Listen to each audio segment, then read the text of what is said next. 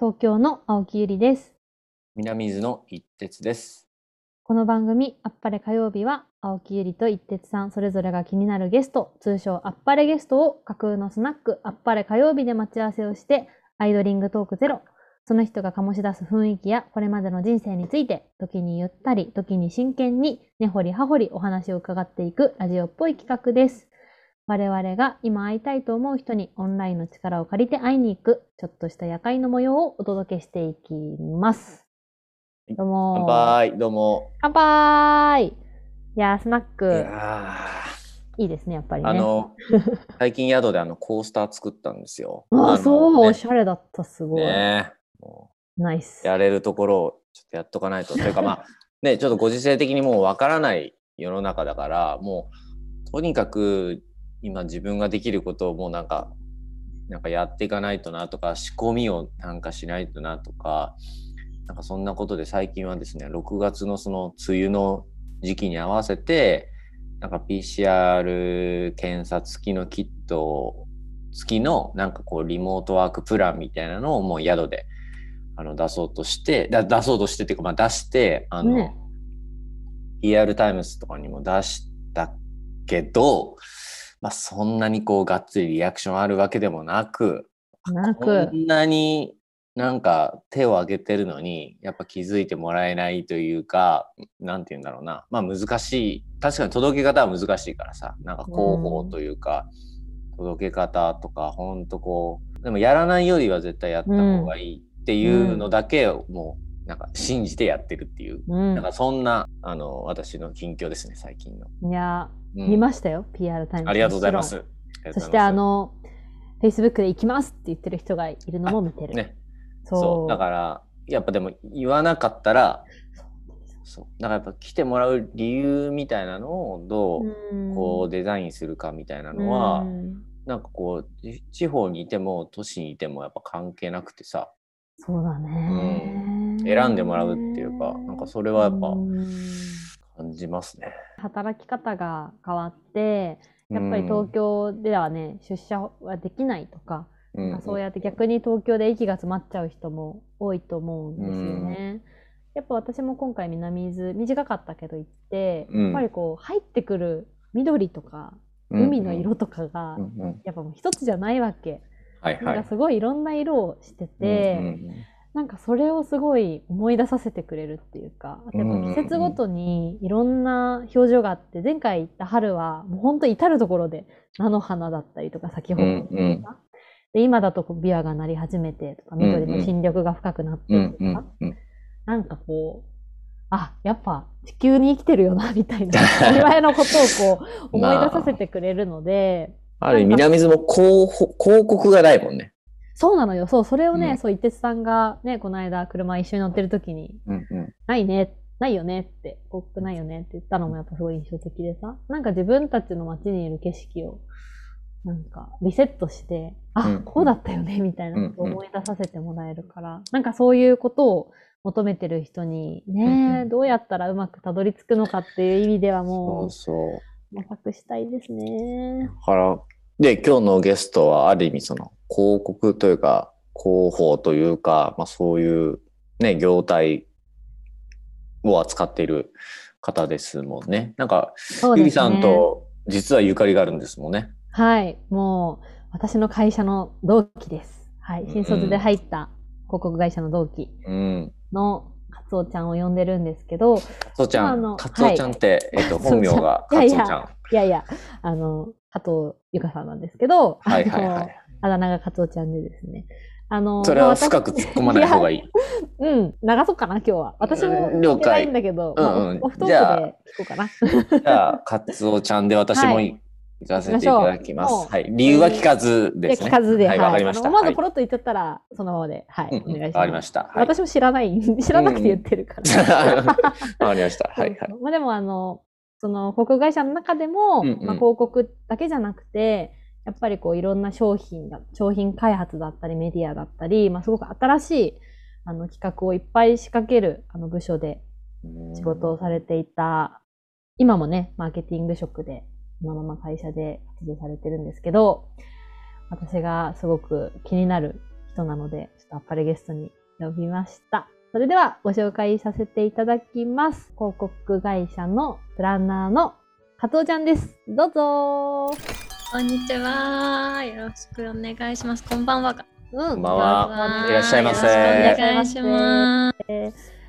あのーもうね、今、カツオちゃんって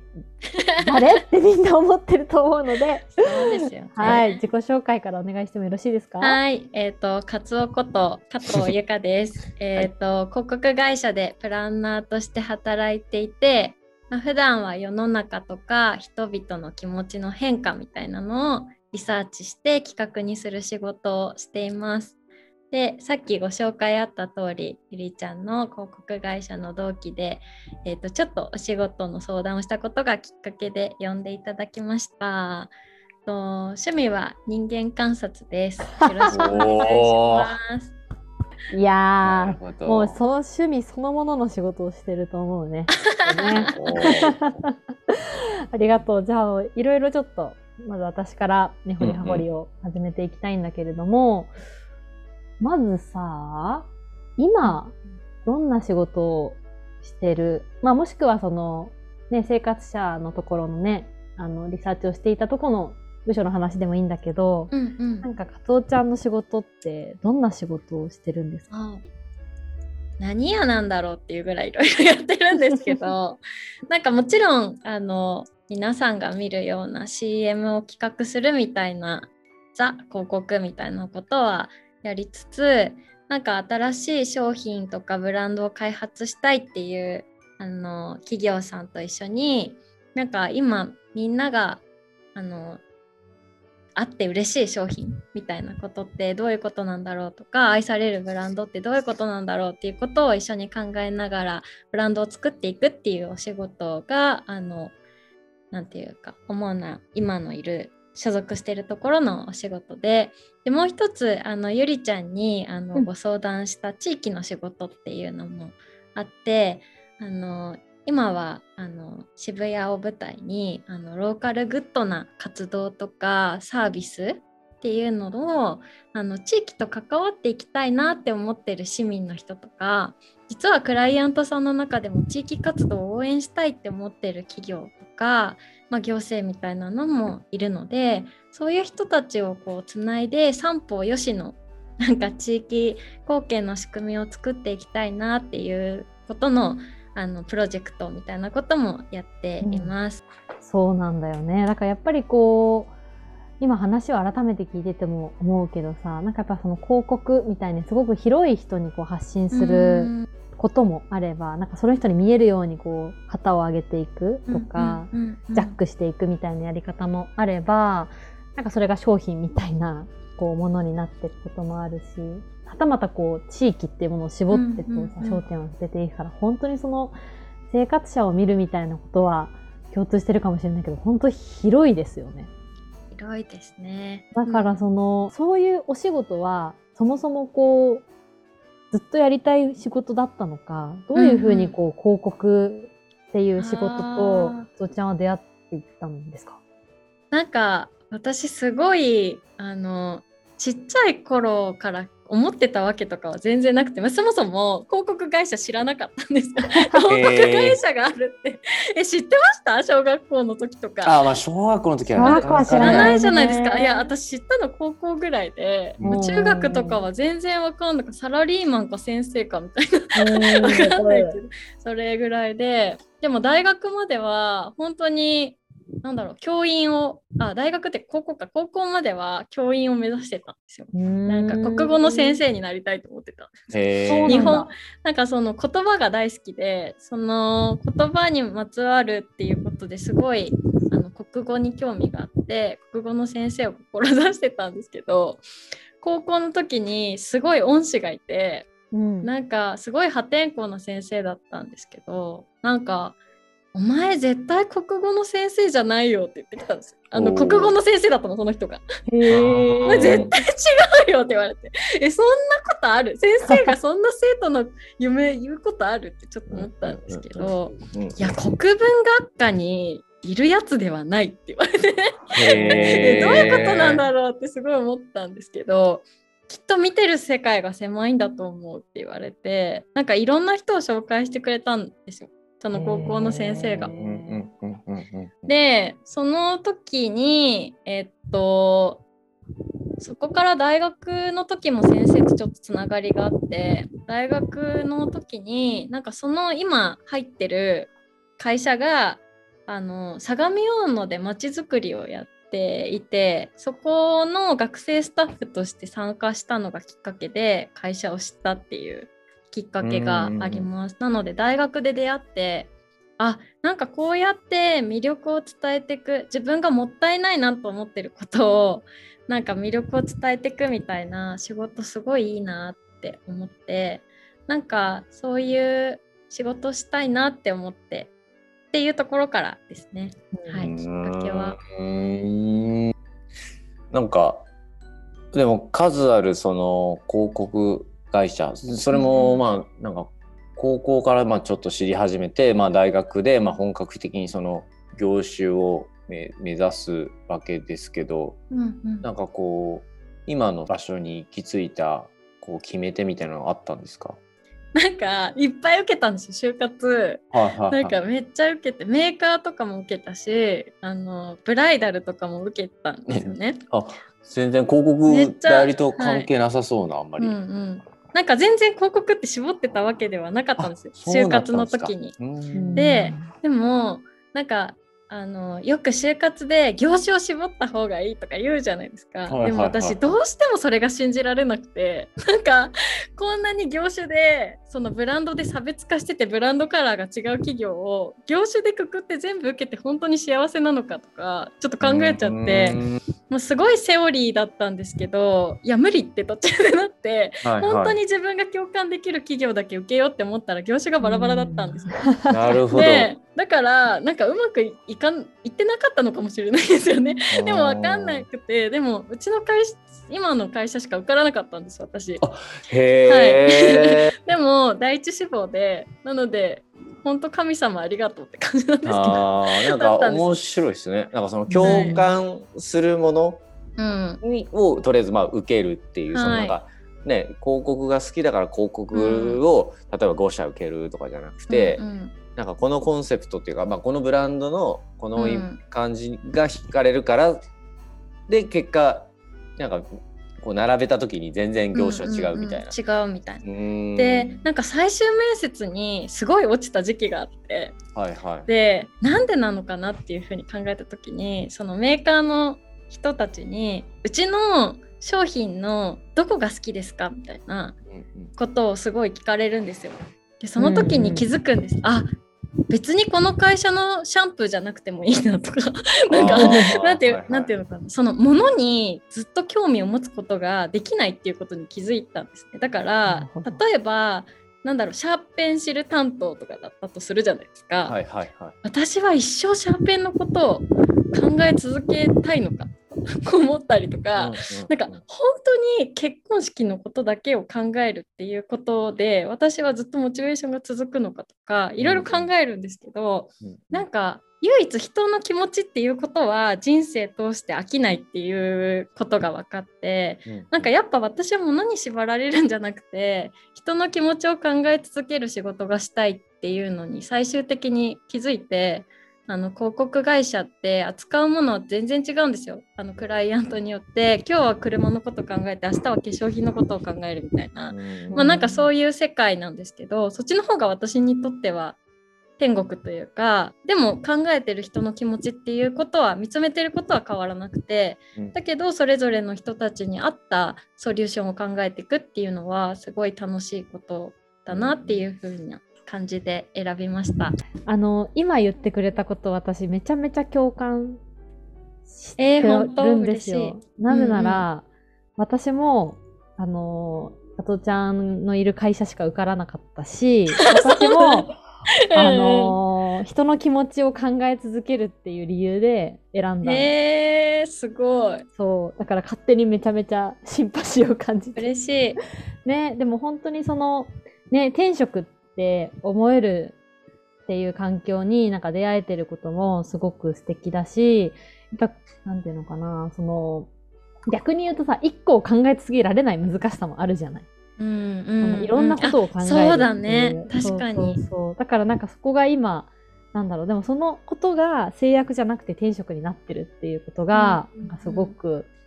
めちゃめちゃ楽しそうに話すなーと思って聞いてました。うんでも私も最初入った時にこんなにいろいろやっててなんかあの本気になれなかったなんか本気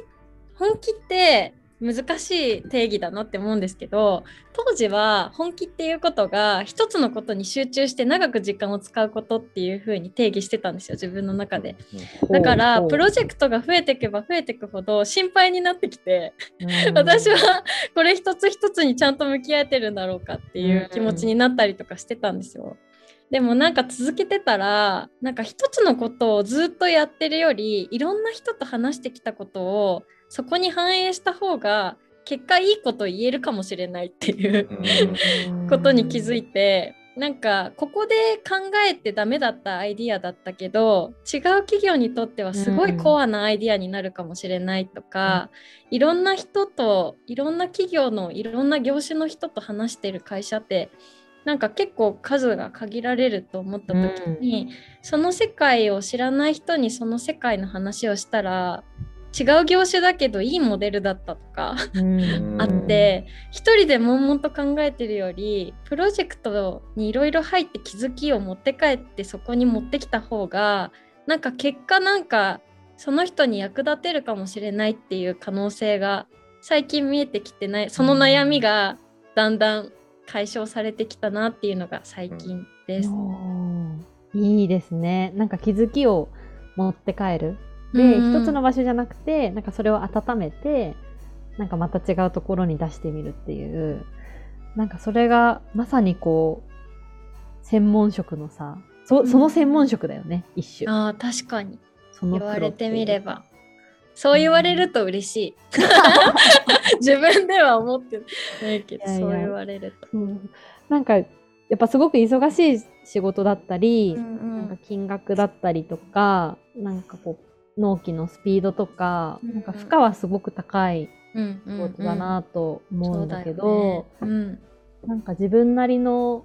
仕事のコツとか、なんでここまで続けてこれたかとうん、か、このあたりはどうかな？なんか私若手若手の頃っていうかあの新人の頃なんか死ぬほど働いたんです。なんか 私の私の限界の中でだけどなんか私の中ではすごく働いた期間があってでそれは割と自分の気持ちを置いてきぼりにして頑張ってきた時代だったんですよね。だってそれってまだ使えるかどうかわかんない。あの期間だからそりゃそうなんだけどでそのなんかでも頑張りきった後になんかなんていうのか私は自分のために頑張ってるというよりその人のために頑張ってるっていうある種他人のせいにして生きなんていうか仕事してた節があったんだけど、うん。なんか途中で周りから見ると私が頑張りたかったんだよねっていう感じになった時があって、えそうなの？って思った瞬間があったんですよ。でその時にあそうかみたいな。でも確かに誰に言われたわけでもなかったんですよ。誰に言われたわけでもなかったけど、でもそうせざるを得ないって自分が思ってやってきてたからなんか苦しかったんですよねずっと。でもあ頑張り屋さんだもんねって言われた時に何かが突き抜けたっていうか え？そうなの？って。いやでもだからやっぱり人のためにやってるって思ってる時点で苦しくなることがもう決定しているっていうかだからなんかあの今コロナで本当にすごくあの思うんですけどなんか誰のせいにもできないことだけどすごく悲しいこととか挫折とかってたくさん起こる環境になったじゃないですか。うん。でその中で何かを頑張るってすごい怖いことだと思うんですよね。でなんか今ななんていうのかな私も周りの友達とかから相談されることとかもあってなんかいろんな人のいろんな年代超えてるのに共通する心の声的にうん。感じるのが、なんか頑張るのが怖いっていう気持ちがちょっと最近聞こえてくるなってちょっと思ってでもそれってやっぱり、えっと、その先の結果が不透明すぎる時代だからだと思うんですよね。なんかそれってダメだった結果が全部自分が悪かったって思えれば楽だけどそうじゃないことが多すぎる。うんなんかその時にそれは考えてもしょうがないんだけどそのリスクとその今頑張るエンジンっていうのをみんなちょっとこう躊躇しちゃうっていうかあるよなって世の中全体で感じるんですよ。うんでそう考えたらやっぱ自分が納得して頼まれたことでも自分がやりたいと思えるようにしてやるっていうのがうん一番ハッピーだなって最近思って。うんなのでその自分がやる動機が生み出せないものに関しては徹底的に断りに行ってるっていう。へー なんかその企業に勤めながらというかしかもまあ大きな会社ででしかも広告である意味その、えー人のあのことを応援するというか、うんうんうんそういう職業じゃないですか。はいはいはい。でももう自分がそのやりたいっていう動機がなかったらやらやらないと距離を置くって ある意味すごくこうなんだろうなあのできそうって思うことはできるけど実際にこうできる人ってすごく限られてる気がしててどうどうバランスそうですよね。と取れるというか断り方あるんですか、あ断り方なんかあの多分友達もそうだと思うんですけど、うん日頃めちゃめちゃ信頼関係のある人がものすごいまっとうな理由を言って避けたいって言ったら協力したくなるじゃないですか。はいはいはいはい。なんかなんとなく嫌だとか、うんうんなんかこれが辛いから嫌だって言われたらなんか本当にどどう話をしたらいいのかがわからないけどうんうんなんかその私より優秀な人がこれだけたくさんいて私がやらなきゃいけない仕事なんてなんかもはやあるのかっていうレベルに私はいるんですよ。でそうなった時になんか全部自分がやんなきゃいけないっていう前提で断れないっていうんじゃなくてなんか誰々さんが向いてると思いますとか言っちゃうとかでもそれは本当じゃなきゃいけないんですけど。うんうんうん、そうだね。あの部長だって人間だし仕事してるからなんかその子がやりたくないって言った時にどうやって話をつけるのかっていう問題を部長が抱えることになっちゃうじゃないですか。ううん。んだから一緒にその話の通し方を考える。なんかその 今こういう状況でで私はこういうふうに思っててでもこれは今やらなくていいと思ってて でもこれをやりたい人がこの部署にいる。誘って入れるっていうことはできないかとか引き継ぎまではやりますとか、うんなんかその人があの私のお願いを聞いてくれるかもしれない人がなんか困らないようにするっていうこととその人が困ったら絶対助けるっていうことを徹底する。だから部長が何か困った時があったら率先して部の貢献の仕事をするとか。うん。だなんかそういうなんかやっぱりなんだろう。ギブアンドテイクっていうと冷たいけどでも何か自分がやってもらうかもしれない人にはその人が困ったら絶対に助ける。うんうん。で助けるから ちょっとお願いを聞いてもらえないだろうか。っていう。うんうん。なんかそういう。あ全部が全部通らないですけどね。でもなんか自分でそうだったんだなってすることが大事っていうか私は断った、断ったけど、こういう理由でダメだった。だからこういうモチベーションで頑張ろうっていう、それをなしにやると自分をどこかに置いてきてしまってどこかで頑張れなくなった時に人のせいにしてしまう時がうん。来るんですよね。でもそうする人のせいにしても何も変わらないから結局自分が辛いかもしれない、からなんかうんうん。すごい自分で理由をつけてます 自分に。なん。か自分で一回意思表示をなんかうん表明するみたいなのってやっぱすごく大事なんだなってこうお話を聞きながらなんかただ投げるとかじゃなくてね相手に。なんか自分はこう思ったっていうのをなんか自分でもちゃんと確認する上でも表明するってすごく大事だな今さっきちょっと触れたけどコロナにまあこう1年こうなって広告業界だったりあのかかつおちゃんの中で どういうこう自分自身で変化ってなんかかんありましたか、あーコロナによってのうん。変化ですよね。うんうんやっぱり信じられるものが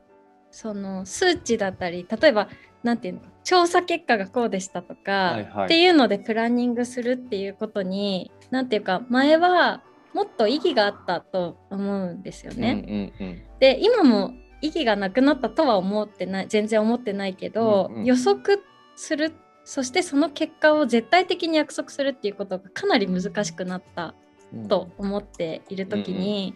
じゃあ何を糧に頑張るかっていう、そのその企業は何を信じて頑張るかっていうことの作り方が少し変わったなと思ってて、前は生活者がこういうこんなに同行だからここに市場チャンスがありますみたいなことを起点にこう頑張ってたんだけどなんかじゃあそれが崩れたらどうなっちゃうわけっていう なんかことになっちゃうじゃないですか。うんうん。だから企業の理念としてとかブランドとしてどうなっていきたいのかボンとうん。バイ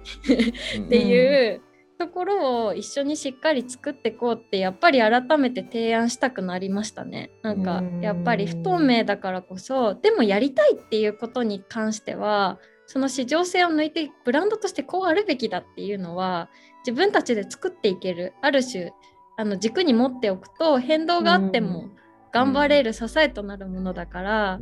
なんかそれに興味がない会社でもなんか提案するようにはなりました。なんかうんこう作っとかないかいっていう。でなんか最後に聞いてみたいのが、あのーまあ、今プランナーとしてまあキャリアをね6年7年ぐらい続けてさもう中中堅ぐらいのこう年次にもなってきたじゃないですか。あのー仕事のことだけじゃなくてももちろんいいんだけどなんかこれからなんかこんな人になりたいとかさこんなことをやってみたいとかカツオちゃんが見てるこう先を知りたいです。すごい。そんな大きいビジョンはどうなんだろう。でもなんかこうなってたいみたいなことで言うと、なんか仲間を集められる人になりたいなとちょっと思っていてその仕事ってなんかあの広告会社とかって自動的にこうアサインされるんですよね自動的にというか自分が頑張って仲間を集めなくてもこうなんかこう配置されてなんかメンバーが集まらないってことはな,、ないんですよ。うんうん。でもなんか自分が本当にこれをやるべきだって思うプロジェクトを立ち上げた時に誰とやるかってすっごい大事だと思っててあの誰を誘いたいかとか誰と頑張りたいかとか誰を入れたらうまくいくかっっていうことがこれからのこの時代などのチームでやるかっていうのがすごく大切なんじゃないかなと思ってて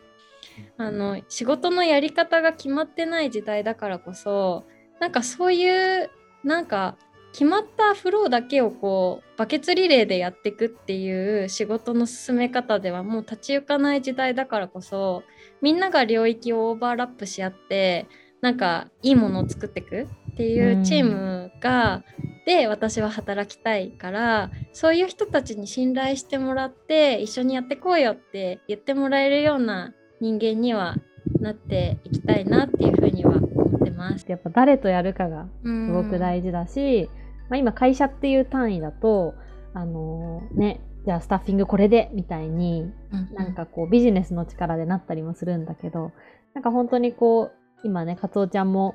広告会社の仕事とねもうちょっとこう街にスピンオフした仕事もやっていたりっていうなんかそこの垣根がこう曖昧になっていけばいくほどやっぱり誰とやるかとかどうチームを自分のところに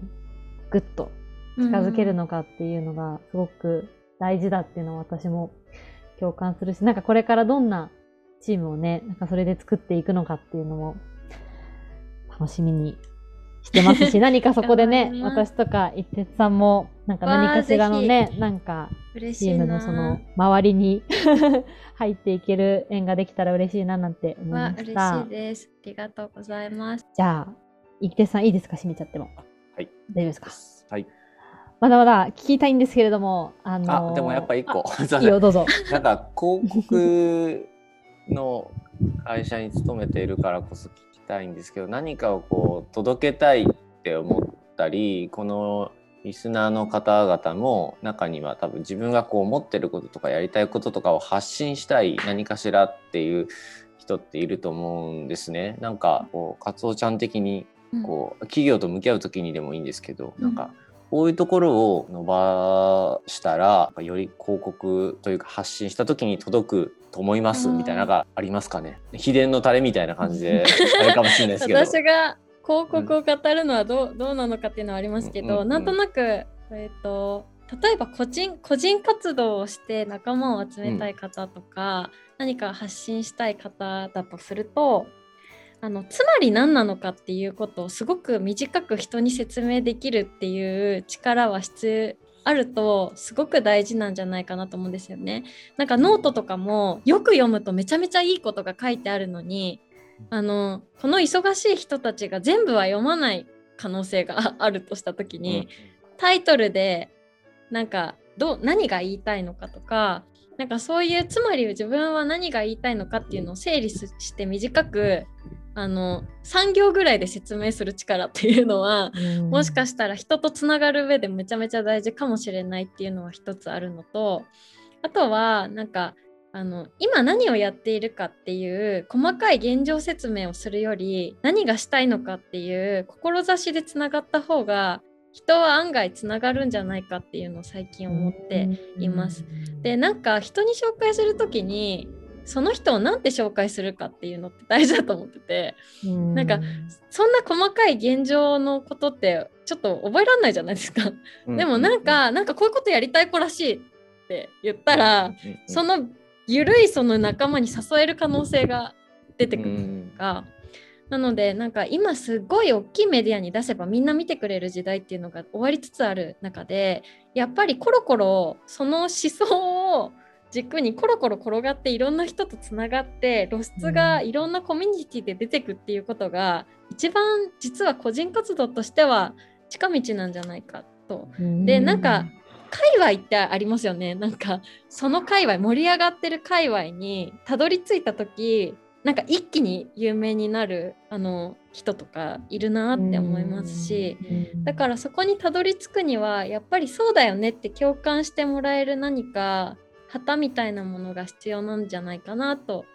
思っててそれ作るのすっごい難しいし私もできるかって言われると ちょっと怪しいぞみたいなところがあるんですけどなんとなくあのみ皆さんのその活躍してる人のあのどどうやってそんなに一人のところから有名になったのかみたいなのを聞くと、案外ここにだからとかいうよりもその筋のいいところにこう転がってくでそこの思想で仲間を作っていくっていうところがでも12年とかかかっちゃう地道な作業ではあるんですけど、やってて損はないのかなってちょっと思いました。すいません長くなっちゃって。いやいやいやとてもなんか最後ぐっとねあのすごく聞けてよかったなっていう話でした。ゆりさんどうですか？いやもうメモたくさん取っちゃったよ。メモたくさん取っちゃった。でも本当そうだよね。なんかやっぱり言いたいことあるんだけどさ、なんか、じゃあそれつまり何なのってい言うところに落とせないことって、私もすごくたくさんあってさ。だよだねからなんとなくやってることはね、Facebook とかは見せられるけど、いやそれって私つまりこういう人だから、こういう風に紹介してくださいみたいにうんうんなんか出すことっていうか、なんかその切り取られたいところで切り出していく力って、すごい訓練がいるし、いやー、大変だよね。とか思いつつも、でも、それをさ、教えてくれる人って、やっぱり周りにいないっていうかさ、やっぱそれは、かつおちゃんがそれだけの、なんか、あ、この人の共通項ってこれだなっていう、まさにその専門家としての知見の賜物の言葉だなと思って、いやいやいやこの回を、私はメモモをたくさん取りました。いやもう本当にすいません楽しかったです。ありがとう。私も楽しかったですじゃあ今日のゲストは広告会社のブランナー、かつおちゃんでした。ありがとうございました。ありがとうございましありがとうございました。面白かったですね。なんて楽しそうに話すんだろうか、いやーかつおちゃんは。っていう感想が一つと、もう一つは、はい。やっぱりすごく言葉の人だなっていうのをなんか今日改めて思いましたね。なんかやっぱ最初の国語の先生になりたかったみたいなところから、ね、あの恩師の方が、いやいや、お前はそうじゃないっていうところでさ、やっぱり今もこう、一つのこうジャンルでこう深く深くこう、なんか掘っていくというやり方ではなくて、でもやっぱりその人を見るっていう軸でいろんなこうジャンルを見ていくっていう、なんか彼女にとっての転職が、やっぱりそれは何が軸なのかっていうと、やっぱりすごい言葉の可能性をなんかすごく感じて、なんかそれは彼女が、ね、普段言葉をたくさん使ってコミュニケーションをとっているし、多分その人と話した言葉文が彼女の中に入っているからこそ、なんかすごくこうキーになる言葉をたくさん持ち帰らせてもらっていてね。うんなんか、そうそうそう。さっき最後のね、まさに、伊哲さんの質問に対しての回答ももちろんそうなんだけど、やっぱりこう、断る理由を考えるっていう、なんか一見こう、勇気がいりそうだけど、一番自分に素直にいられるけど、コミュニケーションとして、ただ嫌っていうんじゃなくて、言葉を使って、相手と同じ立場になりながら考えていくっていうのが、なんかすごく残りましたね、今日の話、私は。なんかあのそうですね。頑張るのが怖いみたいななんかそのそういう人たちがもしかしたらこのあの何何をややったらいいかわからないみたいな、まあ、こういうご時世だからなんかそういう声が聞こえちゃうみたいなのはでも本当そうだなと思って。あの聞いてました。で、でもその上ででもつまり何が言いたいかみたいなのを自分の中ではっきりさせるはっきりさせるというかうん、うん、なんか考えるっていうことはなんかすごく大事なんじゃないかなって思ったんですよね。なんかその上で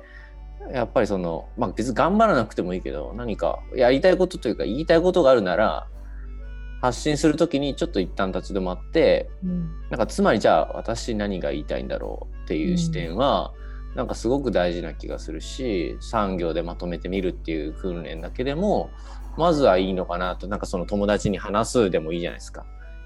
うん、なんかそういうことをなんか僕自身もちょっと実践したいなって思ってこう聞いてました。誰とやるかってなった時にねちゃんと伝えられるようにしたいなっていう、ね。えうん、なんかそういうことをなんか自分ってどうなんだろうっていうのをなんか考えたり、ちょっとね、もっと同期っていうものも あるからかもしれないですけど。そうですね。なんかはい。情緒が若干不安定だな。んか揺れてるねいやそうなの。そうなの。分かっそうそうそうはい。はい、嬉しかったですね。はい。わかりましはい。じゃあ、はい、じゃあお知らせをはい